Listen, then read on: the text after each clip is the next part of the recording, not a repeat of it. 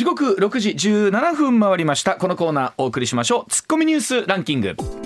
時事問題から芸能スポーツまで突っ込まずにはいられない注目ニュースを独自ランキングで紹介、はい。ランキングを紹介する前にまずは芸能スポーツです、はい左脇腹の張りで開幕から負傷者リスト入りしていたアメリカ大リーグのカブス鈴木誠也外野手が日本時間18日、アスレチックス戦で4番ライトで先発出場し、はい。決勝打を含む今季日本人選手初の3安打猛打賞の活躍を見せました。あの鈴木誠也選手がもしはい。WBC に出ていたら、ねえ。メンバーはどう変わっていたのかえさらにどんな風な強さになったのか、ね、はい続いて阪神は昨夜広島との一戦で1点を追う9回、ん。中野拓夢内野手がプロ初の逆転サヨナラ安打を放ち d n a と並ぶ首位に再浮上させました、ん。WBC の優勝トロフィーあそうやね。手が甲子園歴史館で始まった日に日本代表が 侍魂を発揮しました。ね、最後の最後栗林投手からねしっかりと左中間破ってというところだったんですけれども。た。だあの9回までこんなに打てないのかっていう最近ストレスが溜まってる阪神ファンの方もまだ多かったと思いますんで本当に、えー一安心ですね。はい、うんタレントの鈴木奈々さんが18日放送のバラエティ番組に出演し2014年に結婚した夫と2年前に離婚していたことを初めて公表しねました、あのまあ2年の間ということだったんですけども、なかなかまあ僕も経験ないか分かりませんけどどのタイミングでどういうかみたいなところだし。言うことでもないしな、あと思うとね婦のことですからね、ということです。はい。それではニュースランキングまずは第5位2023年における家庭用を中心とした飲食料品の値上げ品目数は4月18日までで累計2万3品目に上りました、うん。2万品目が判明したのは前年が7月だったのに対し23年は4月と3ヶ月早く到達しました、まあ、本当にいろんなものの原材料費がというところもありますけれども昨日あの経済評論家の森永さんおっしゃってましたけどね。やっぱりアメリカの場合とかっていうのはいつがあるか分かんないから今のうちに買っとこうと。うん日本の場合はやっぱりどうしてもそれが買い控えにつながるということだそうですけれども、まあ、その考え方が逆転した時に世の中の給料みたいなのを合わせて上がっていくのかなというところなんでしょうけどもね。はい。はい。続いて第4位。大分県宇佐市の農地に海上保安庁のセスナ機が不時着したトラブルで同市の上空でエンジンの出力を上げる訓練中に不具合が起きたことが第南管区海上保安本部の取材で分かりました乗員2人の意識ははっきりしていて命に別状はないとのことです。まあ、本当に、ね、重大な事故ではあるんですけども命の、ね、別状ないということまず一安心ということですけれどもね、あとは本当に原因というところですよね。はい。続いて第3位岸田首相の選挙応援演説会場で爆発物が投げ込まれた事件で逮捕された兵庫県の木村隆二容疑者とみられる男性が昨年7月の参議院選挙に立候補できなかったのは憲法違反として国に損害賠償を求めて提訴し昨年11月に請求を棄却されていたことが分かりました。あの若い方が政治に関心を持つというのは本当に非常に大事なことだと思うんですけどもそ,、れが通らなかったから、まあ、それはどういう結果になるか分かりませんけれども、えーそれを暴力で訴えるというのはやっぱり言語道なんですよね。また違いますうん。続いて第2位は家族法制の見直しを検討している法制審議会の部会は18日離婚した父母の双方が親権を持つ離婚後の共同親権の導入を前提に今後の議論を進めていくことで合意しました。まあ、このニュースに関しては石田さん前も解説してくれましたけれども、まあ、もちろんその DV とかというね、ケースがあった場合にどうするのかということなんですがまた一方で多くの場合そうじゃないケースというのもあるわけですから、まあ、本当世界の標準というところを見ていくとこういうふうになっていくんでしょうね。はい続いて1位は。長野県軽井沢町で開かれた G7 主要7カ国外相会合は18日共同声明を採択し閉幕しました。共同声明ではロシアのウクライナ侵攻への対応をめぐり強い結束を確認し核兵器のない世界への関与も明記しました G7 は来月広島で開く首脳会議の成功を目指します本当に今ほど世界のこういった首脳の会合ということがどういうふうな意味をもたらすのかっていうのを問われることはないと思いますので具体的に本当にどういう結果になっていくのか、まあ、これ広島のサミットも含めてですよね注目ですよね。はい、ではあーコマーシャルの後石田さんの登場です。上泉雄一のエーナー MBS ラジオがお送りしています。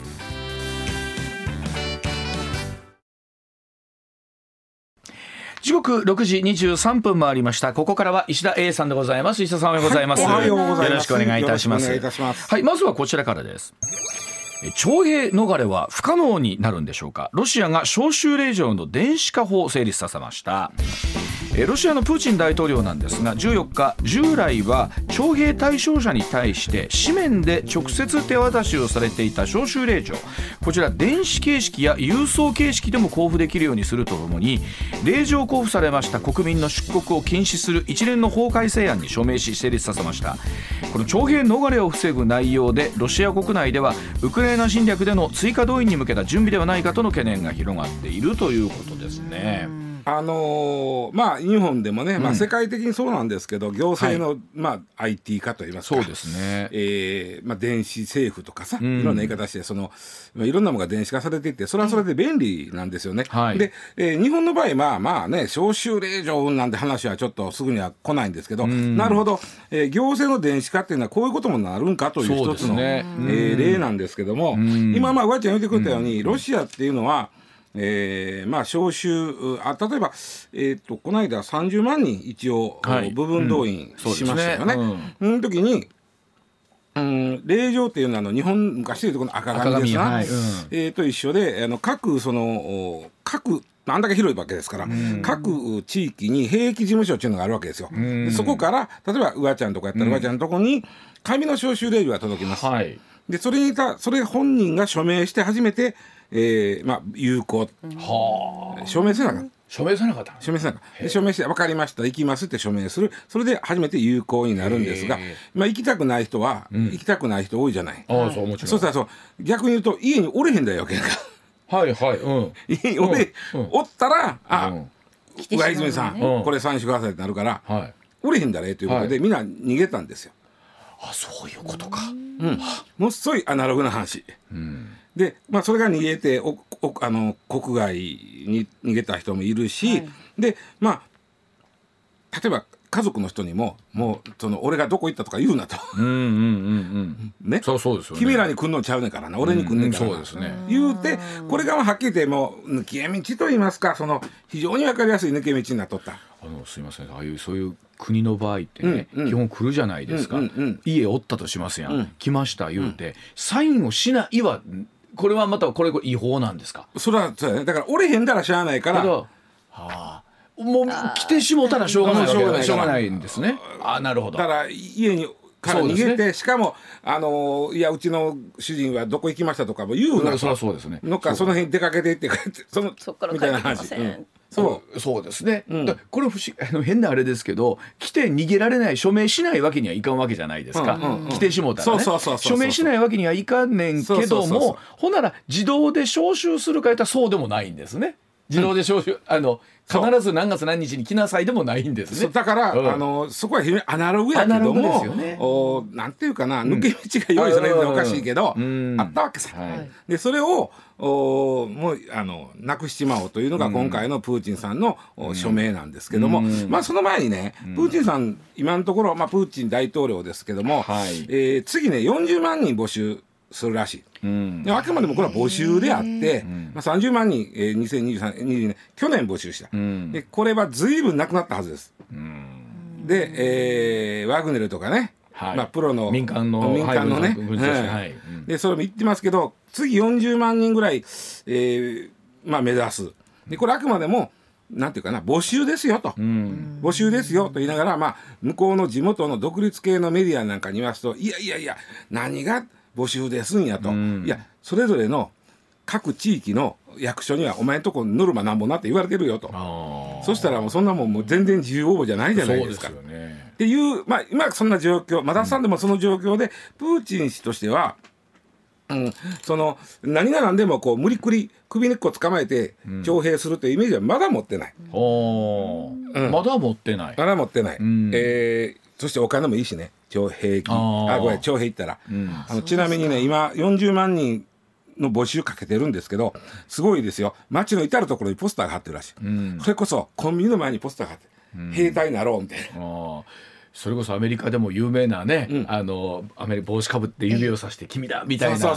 ありましたよねもっと分かりやすいロシアはお金なんぼ以上って書いてあって、うん、えー、34万円以上。ちょっと昨日計算したからレート変わってたらごめんやけど、うん、34万円から。っっていうことはロシアの給料状況給料はね結構ね最近ルーブルが高いんで円に直すと今えっと18万。月給。だから倍や。そう考えそれでもたら。それでもでも、ね、まあ普通に考えたら嫌やな。でもねえ34万くれんの？考えようかなっていう。まあまあそれはいてはるでしょ。まあ倍やからね。うん。倍。それほんまにほんまにくれるんですか？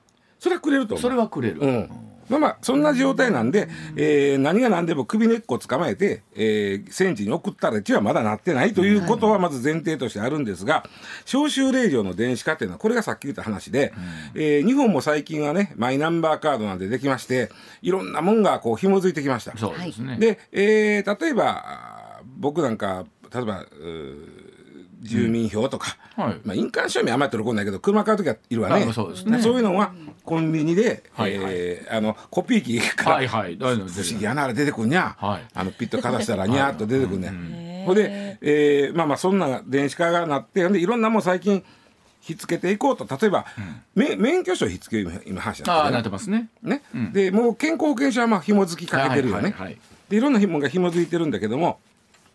でロシアはもう一歩前にすでにいろんなもんが行政サービスが電子化されてます、うん。いろんな行政サービスが電子化されててそのインターネットでバイタマイページがあるわけよ。うん。はいはい。ねまあまあまああのマイナンバーカードもあるやんか、うんあれのもっと発展したイメージ、んもっといろんなものが紐付いてる、うんでマイポータルはい。があってそこにいろんもうほぼいろすべての国民が登録してます。うん。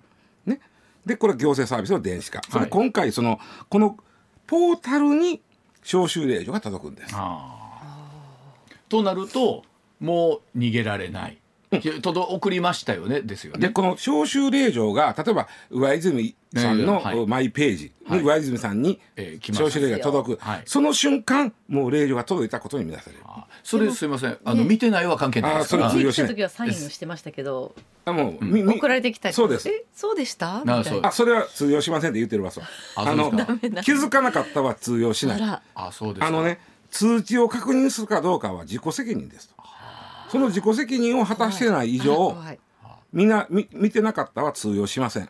あのうちのアナウンスセンターの若手が、うん。メールを見ないと西センター長がお嘆きでしたけども。そうそうそう。あのちょっと言うたれえーそうもうお嘆きでしたけれども、うん。それで言うともうそう通用しないわけですか？俺は1か月ぐらいホテル時あるからな俺もな、は。い、もうあの西センター長がお怒りでいらっしゃいこの間ましたけど。に西センター長が忙しい忙しい言ってて。あそうですか。忙しい言ってはりましたわ、はい。まあ。まあ、まあそんなことがあるからねはい、ほいでそれで言うとあのなんか笑うとあかんのでしょうけど、えーその届いてないとか見てないは、あ通用しません通用しないと。ね。もうでは届いた瞬間にポータルに、まあ、見たメールといいますか、あんな感じで来るわけやんか、それが来た瞬間にそれはもうあ開けようが開けてまいが、もうみ行ったよと、ん。もう署名と同じ効果が発揮するわけ。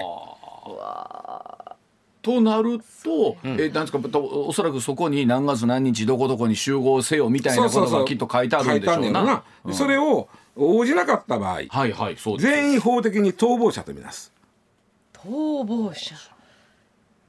へえ。すごいやろ。ってことは全然任意じゃないですよね。多分年々違う。だだからまだまだこれはやりませんよと。だからシステムとしてはもうこうななりました。と今後そうしていこうと。今後そうしていこうということであってただシステムはさっき作ってる。でこれがまあポータルに届く、まあ、メールみたいなのが届く、おそらく赤い点がつくんでしょう、うんうん赤い点。まあまあ。あつけろ割と。あのなんかお知らせ届いてますよとかいうやつみたいな、。ねはい。で。そこを開けようが開けまいが開けまいが。その赤い点がついた時点で、まあ、それは当然こうなってる。でまあその法法律が、あーできたわけですね。うんうんうん。うんで出国出国もできないし令できない。もう状交付された。令状交付された時点で出国できません。これも全部電子化されてるから向こうが出国の時にあなたこれあダメですね。令状出てるんで。これでもねあのそれでいうと本当ロシアっていつも話しますけど広いじゃないですか、うんうんうん。モスクワ近辺の人と、うん。それから本当に、えーね、ん。あのサうん。サバリうん。ンとかあっちの方にいる人とかっていうと、うん。全然ちゃいますもんね同じロシアでも。そうでもまあそこは一律に全員逃亡者になる。でしょ？で逃亡者になったらこれが逃亡者になったらっていうのがまだここがねやっぱりねなんていうかなそのいろんなもんが紐づいてるからできるんだろうけど、逃亡者あなたは逃亡者ですと、なった瞬間に、えっとね20日以内にその、もう赤い点がついてはい。20日以内に招集に応じなかったら逃亡者。はいはい。で逃亡者になったら財産凍結。これがだからねやっぱり今日本もいろんな銀行にそのうち紐づくんちゃうかって言われてるけどこれがもうすでに紐づいてることは財産凍結。財産凍結というなるほど。凍結。であとほあとローンが組めなくなります。あとこれはすごい。引っ越しができなくなります。引っ越すにも例えば僕らでも引っ越す思ったら住民票移されやんかああなるほど。それがもう紐づいてますからも今うできない。それこそまあ、まだまだ人口もそれこそねそれぐらいの、まあ、いわゆる兵に行ける年齢の人もいるんでしょうけども、うんうんうんうん。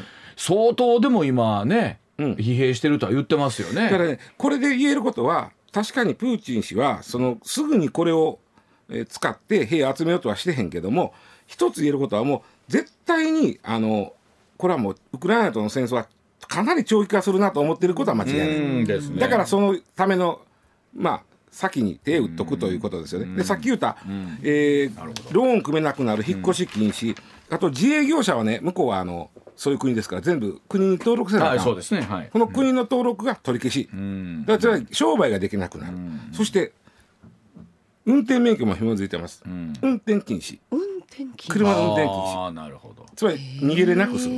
でこの全てができなくなる、でまあ財産凍結、でああなるほどなと思ったらこのニュースが出た瞬間に、ロシアで検索キーワードで急上昇したキーワードがあるねんな何？急？急上昇。急急上昇。検索のキーワードでガーンとみんながそれを調べたキーワードがあって、それが何かというと、えーアパートを妻の名義にする方法。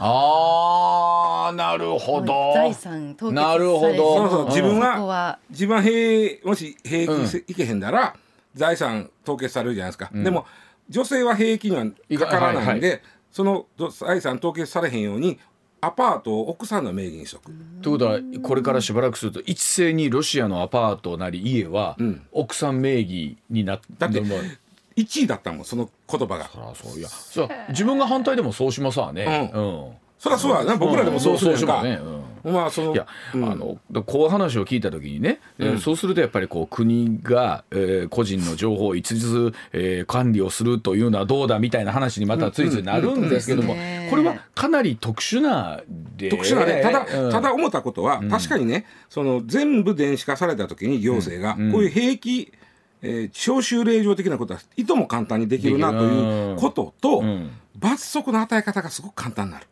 うん。キュッと元栓ひねれば確かに。いろんなことができなくなる。うん。それはいいんですか、よくないよそれは。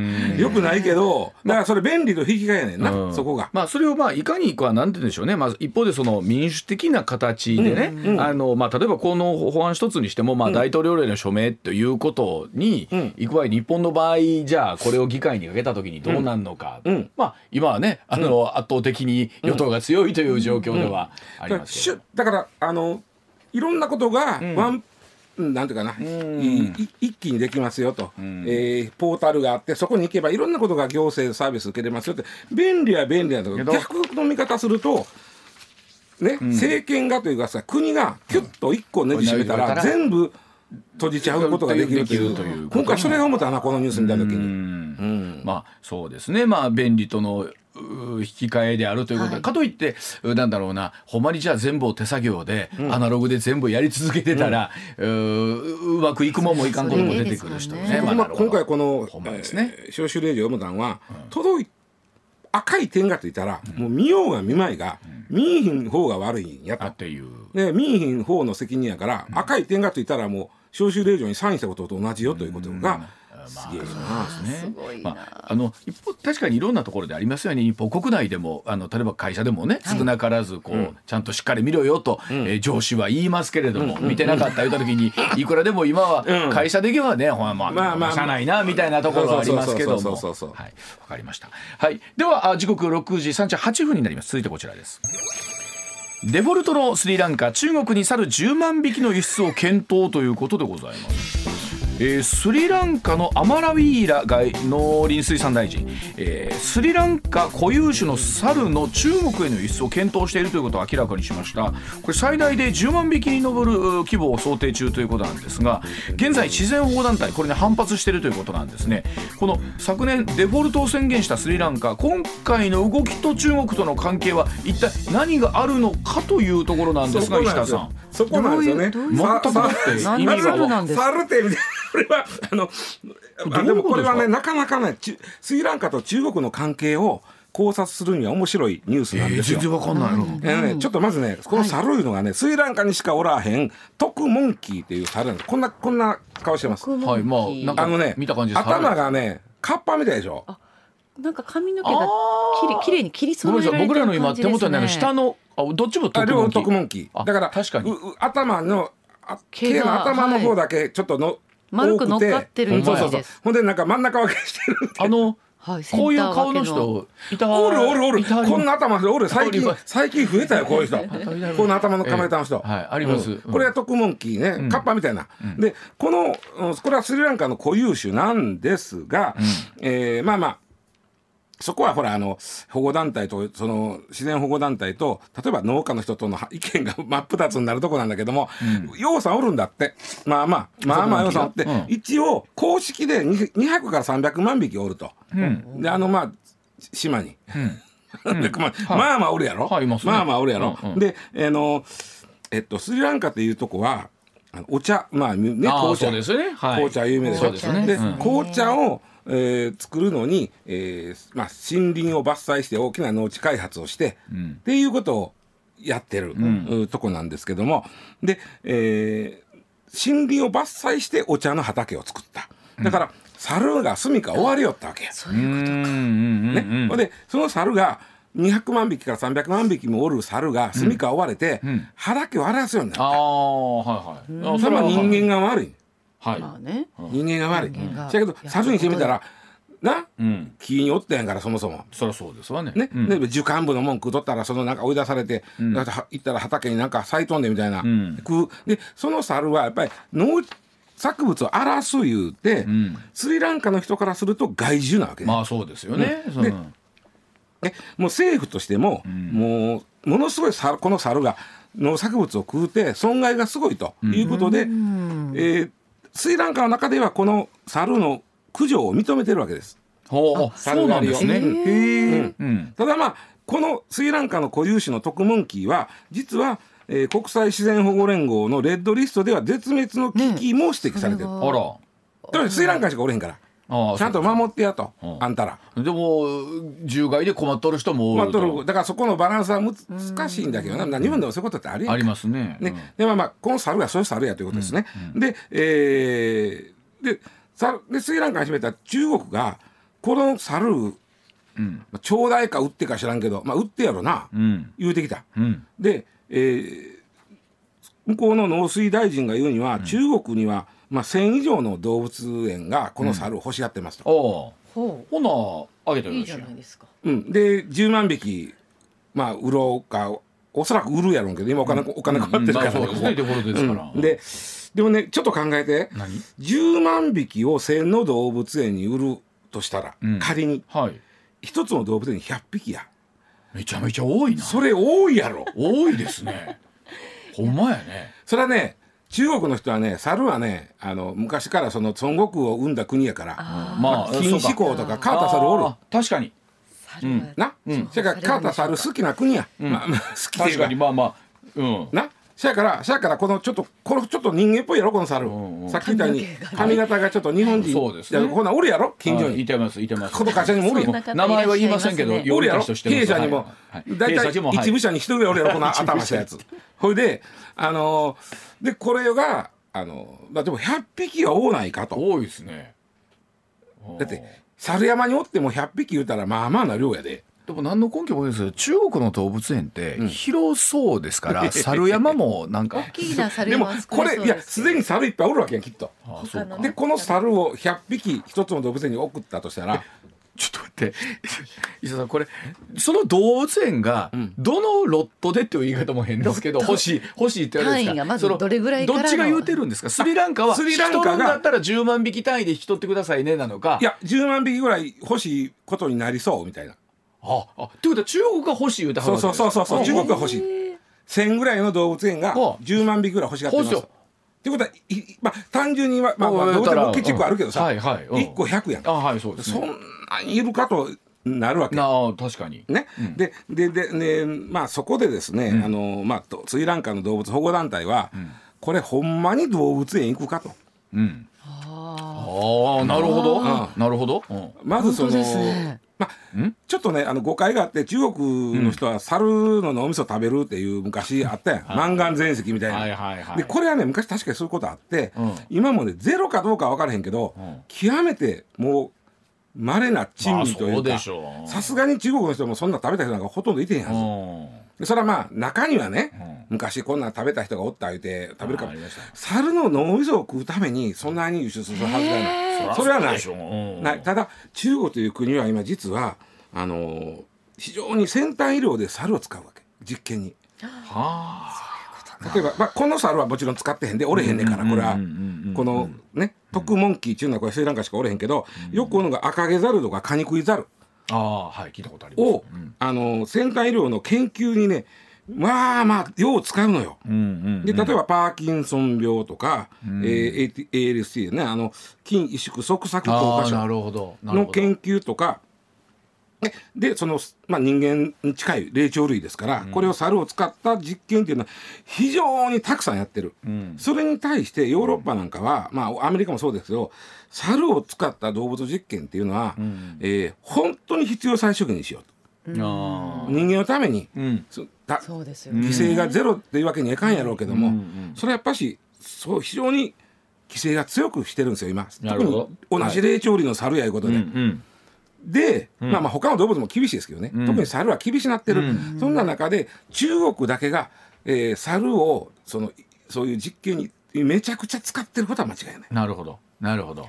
あーじゃあちょっとなのでそれそんだけやっぱりねスリランカでは猿そんだけ欲しがるとおかしいやんけと。うんあ確かにその数で考えたらねね、と。10万匹ってよ。みたいなでもまあスリランカにしてみたらこれ200万匹ぐらい害獣としてそこにおるわけやから。っていうことね。これはすごい難しい問題難しい。でまずこれがあって、ん。さあここからスリランカと中国の関係なんですけども、ん。まあまあばあちゃんがさっきから言ってくれてるように、スリランカというのはあのー去年5月デフォルト、えーつまり破産。はい。国として破産しましたが、このまあなんで破産したかっていうその前の一族支配してたんですね。うん。でこの一族支配がの人が非常に放漫、はい。えー全くセンスのないことをして、うん。うん。でしかもそこにあ言うてもたらつけ込んだ、ん。中国がお金貸し込んだりして、うん。でそれ返されへんなった、でそれでもなんとか持ってたのは観光すごく世界遺産のいっぱいある国なんですよ確かにそうですね。うん。で観光業がいっぱいあるんで、それでなんとかなってたんだけども、はい。コロナで観光業がストップした。なるほどそっか。それであのーまあ、うん。破綻したんだけどもその一族がほんまに中国から私服を肥やしとったら中国から金借りて、はいうんなるほど。ううんんうん。でそのキーって言ったらはっと気が付いたら中国はスリランカを借金漬けにしとったわけよ。うーんなるほど。であのこれあの、まあ、よく皆さん聞くかもしれないの債務の罠はいという言いますけどね,、はいそうですね。まあ、非常に経済基盤が弱い国に対して、はい。うんまあ、お金を貸し込んで貸し込んで貸し込んで返されへんとなったら分かった。じゃあ、君の国うちが取るわと実質的にね。ははい。い例えばススリランカでも非常に重要な港を、はいよく言いますよね。あの、まあお金貸してじゃあ、うん。なんとか昔の香港みたいに、はいはいはい。じゃあしばらくここは中国が使ってくださいみたいな。うんね。うん。えーこれ債務何年落ちったわけですよ。はい。でスリランカっていうのはあの場所ね。イはい。ンドの、お下のちょっと、えー右側。そう。そうですね。に あるでしょ、はい。うん。あそこは右側。もう場所的にすんごい大事で昔から中継地として大事なんです。確かにそうですよね。ここ通らんかったら物通りも動きませんもんね。です。ごい大事なんであ中国としてはその海のシルクロード、計画じゃ絶対いるとこやったわけ。だから貸し込んで貸し込んで貸し込んで返されへんとなったらじゃあここの港を俺たちが使う権利取るよと。うん。いうのを策略だったんですね。そうなんですよ。でところが 中国が誤算やったのがコロナなんですよね。うん、で貸し込んで貸し込んで貸し込んで返されんやったら取るよって言ったけど、うん、貸しすぎたんとコロナが来たことで破産しちゃったんだ、そこまでなるとは中国思ってなかった。そうか。破産したら破産したら。破産したら例えば企業でもそうです。はいいっちゃ貸し込んでて、うん、でお前返されんやったらちょっとお前これをもらうよとか言ってたんが、うん、破産して手挙げてもらうと、はいはい、もうそれができへんだよ。貸してる方が。はあ。そうでしょ、はい、俺お前の返返せって言われみんな貸してんねんから、うんうん、平等やってそんな、はいはい、お前だけそんなね、あのこれここの家もらうでというわけにいけへんぞと、うんうん、でそうなると貸し込んで結局そのじゃあ本来取るべきはずだった港は結局中国のものじゃなくって今スリランカがいや IMF が管理してる中で IMF が管理して、うん、えー、お金もちょっとずつ貸したるから、うん、ただまあその前にあの港は借り取ったからな。うん。ただもっと手伸ばそうとしてたんが破産してしもたから変な言い方ですけどなるほどそう、うん、変な言い方ですけど、うん、絶妙なところがあるわけですね。そうそうそうそう。で逆に言うとその前の一族の人たちが、支配してた一族の人たちが中国から金借りて金借りて破産してその結果国が債務の罠に陥って中国にええようにされかかってた、うん、そこで最終的に破産まで行ってしもたんで、うん、中国の影響力をちょっと排除することができた。なるほど。今そこ今ここ。なるほど。今ここ。今ここ。で猿言うてきた、はいはい、猿は何やというのが今やねそういうことか、うん。この猿はで石田さんこうどう読めばいいんですか？この猿は。ねだからねまあだから非常に小さなまた穴を開けようとしてるのかな。つまり猿はいらんでしょと、うん、困ってんでしょ。お宅駆除してんでしょと、はい、だったらうちが買いますやんと、はい。はい、動物園の鑑賞用として、そうそうそうそう、うん、でまたはっきり言って中国としてはもうガサッと影響力失ったところまたじわじわじわじわ猿から来やがったかいのは僕のなんかイメージやね、えー、でも多分金額として見ると例えどうでしょう。10万ピーって言ったってそんなあそうそうそう。あのでもまあね。国家再生から考えたら。また猿の次は何や言うてるかもしれんし、はあ、いやほいでねあの実は前も言いましたスリランカというのは非常に親日超親日中国です。あそうなんですね。男はつらいよが大好きです。へトラさん大好きです。で前も言いましたけど、うん、第二次世界大戦で日本が、えー、占領されか連合国に占領されかかった時にスリランカの人がいやもうそんなんええやんと、うん、日本は日本でもうそんな占領なんかしたらあかんと。言うたんでみんながそうかななって日本が占領されへんで、そうだったでそれがあるからほんまやったら文化祭って俺らフランス人かもしれんでほんまに。あいや、ほんまにあの時やったらね、でもそれがなかったのはスリランカのおかげやとはあるわけね。で実は2008年までは日本が、えー、一番お金を貸してあげてる国やってスリランカ。で2009年から急に中国が来た。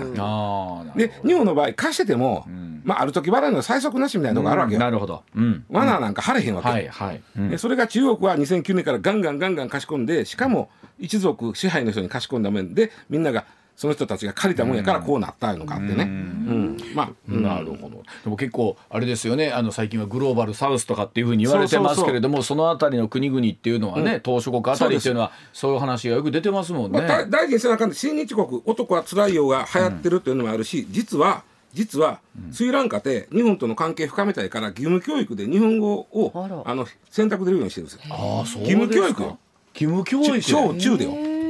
それはねどっちかというとね日本に働きに行くことをイメージしてる。はあそうなんですね、うん、でもその国がもう今やもうデフォルトしてしまってるんだけども。ちょっと中国の支配から逃れかけてたとこにあまた猿言うてきたないうのがいい、うん、いやこの猿がまたじわじわと何かを広げることになるのかどうかはまた今後と。そういうことだそうでございます。さあお知らせ挟んでなんですがこれから夏場に向けてまた新たな動きが出てくるようでございます。お知らせの後でございます上泉雄一のエーナー MBS ラジオがお送りしています。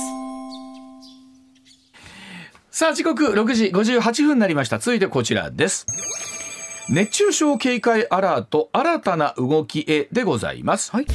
熱中症の危険性が極めて高いと予測された場合に発表されます熱中症警戒アラートなんですが環境省4月26日ですから来週ですかね今年の運用を始めると発表いたしました。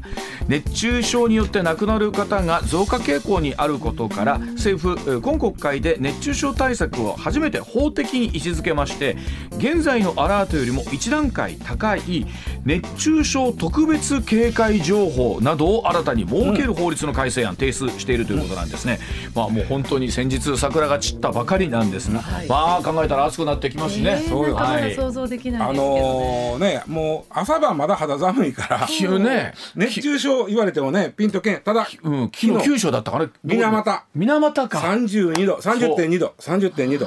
ね30度超えたぞ。ねえほんなもういよいよそうなるとな。いや熱中症って言いつけなあかんんですけども、ね、今ごあちゃん言ってくれた熱中症特別警戒情報はこれまだ法改正まだです。まだですね。その前に、うん、えー、まあ4月26日から熱中症アラートというのを出そうということなんですけどもね、これはもうあの去年もで去年からやってるんですけども、それがまあ今年も第4水曜日から始まるということですね。夏場になってきたら、ずっとテレビの画面の、上と下はもう熱中症。にずっと警戒してくださいっていうのが出てますもんね。それが当たり前になってきちゃって、ね。まあ、そんな中でじゃあどういうふうに変わっていくのかということなんですけども、では7時の時報の後石田さんにお話を伺います。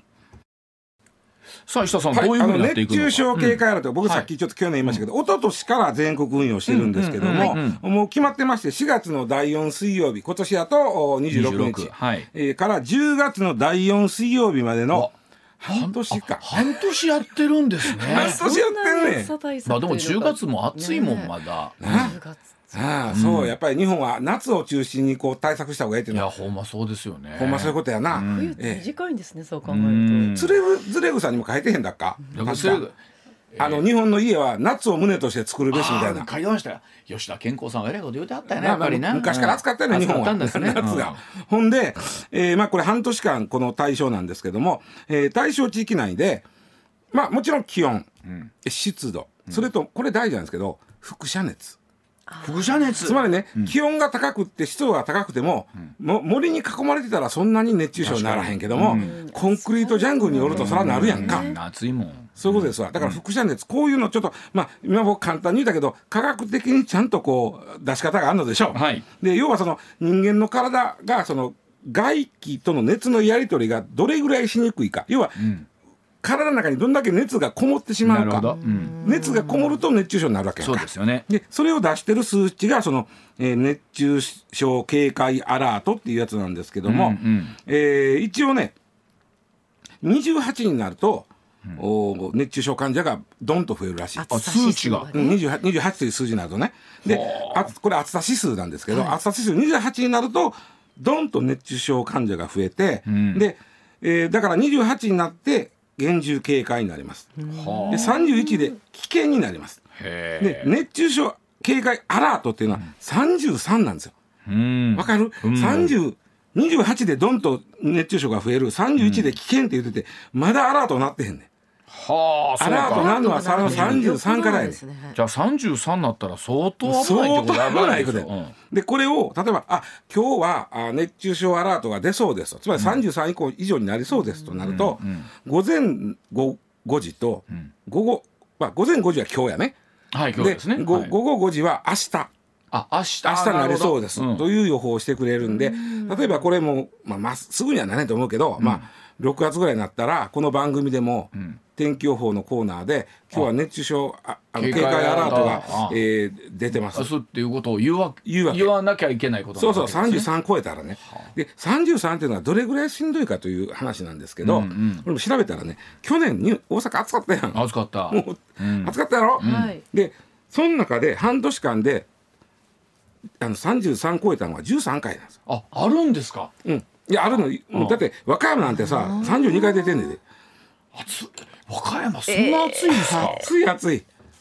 でこれえっとそうなったらね、うんうん、どうなるんですか石田さん？だからもうどうなるっていうか、まあ、例えばまあもう家から出なと、うんはい、特にその不要不急のことは出なと。あとそのそれこそそこはまあだから指導者の人の気付け方になるでしょうけど、うん、例えばクラブ活動？とかも、外はちょっと、もうや今日は外出ればやめようとか。体育館でやろうぜとか、なるかもしれんな。これ例えばですよ、はい。ほら例えば高校野球はじめ全国的にそういうふうな大会も行われるじゃないですか。で例えばそれが法律的にどうこうとなったら、その間はじゃあやめなきゃいけないえっとね、これはだからまだ法的には、もう一昨年から出てるけど、ただの、まあ、ただのというか目安なんです今は目安気をつけてはいねという。はい。ほんで、これが今考えてるのは、このアラートより上を考えてるうん、33以上より上。33を、33超えたら、んまあ、かなり危険ということでアラート鳴らしてましたけど、んえーそれよりも一段階上の熱中症特別警戒情報というのを出そうと。はいはい。これはだからまだ法律なんで、うんえーを作ろうということです。で、うん。その場合、例えばどうするのかこの法律絡んでくるね。ですよね。うん。今のところだからかなり聞いてくださいね。お年召した方とかはもういいよってくださいと、で、えーものすごい暑いところでの運動とかはもう避けた方がいいですよとか、例えば必ずそれは水は飲んでください、はいはいはい。中学時代なんかひどい話だったな。ほんまに水飲ましてもらえんねんほんまに、はい。よう生きとったと思うでほんまに、でそれが例えば今でもね例えばほらあの暑さ対策とかで高校野球とかでも水分補給の時間とかを取るようにしてたりしてあるじゃないですか。それがねこの今のこれはだから警戒アラートの時はこうやってるけど、うん。えーそれより上になった時はどうするのか特別警戒アラートまこの警戒で情報うん。なった場合に出ることになったらは、もうだって、ね、うん。28で厳重警戒31で危険やで、ん。で33がかなり危険やで。このかなり危険をこの水曜日から出ることもありますよということやんか、で実際それより上やで。でかなり危険レベルっていうのはが去年大阪で？えっと13 13回。やったってことでしょ？13回。うん。で、えーちなみに最も多かったのが和歌山の32回なんですけど、お大大阪の場合ね、一番早かったの去年6月30日、うん。6月30もうそんな段階からそんな梅雨のんだったの中でも。一回じゅ一回出てんので一番遅いのが8月31日。だって去年ほらつああれ去年でしたっけ、梅雨入りと梅雨明けがちょっと比較的分かれへんね。ね。ねでなんかしばらくしてねまたあの梅雨が来たみたいなのありましたけども。だからそれで13回やったって、まあまあこの時期はすぐには出えへんと思うんだけど、ただ八重山地方で沖縄の八重山地方なんかは去年は5月29日に出てますから、で石田さんそれで言うとえっ、と今国会今の国会でね、その熱中症対策の、という話なんですけど、これはどうやらこの流れで成立していくんでしょかそううでしょうね。だから中身のまだちょっと見えてくれへんけど、要はね、熱中症で亡くなる方がやっぱり1000人超えてるわけですよ、毎年毎年。まあ確かにでそれはちょっとあの法的にあの位置づけなあかんと熱中症って法的に位置づけがないんですよ。そうですね、1000人で亡くなるということなんてちょっとね、看過できないところありでそのますもんね。法律の中身がどうなるかっていうのはままたこれからちょっとはい。解説していきますけど、そこはまだです。これからの話。はい。これからということですけれども、はい。まあ、その意味ではあの我々からまたお伝えする情報みたいなものも含めて変わってくるという、ただ来週の水曜日からこの、えー警戒アラートというのが運用が半年間今年も始まるということですから。もう本当そんな季節がやってきたなというところでございます。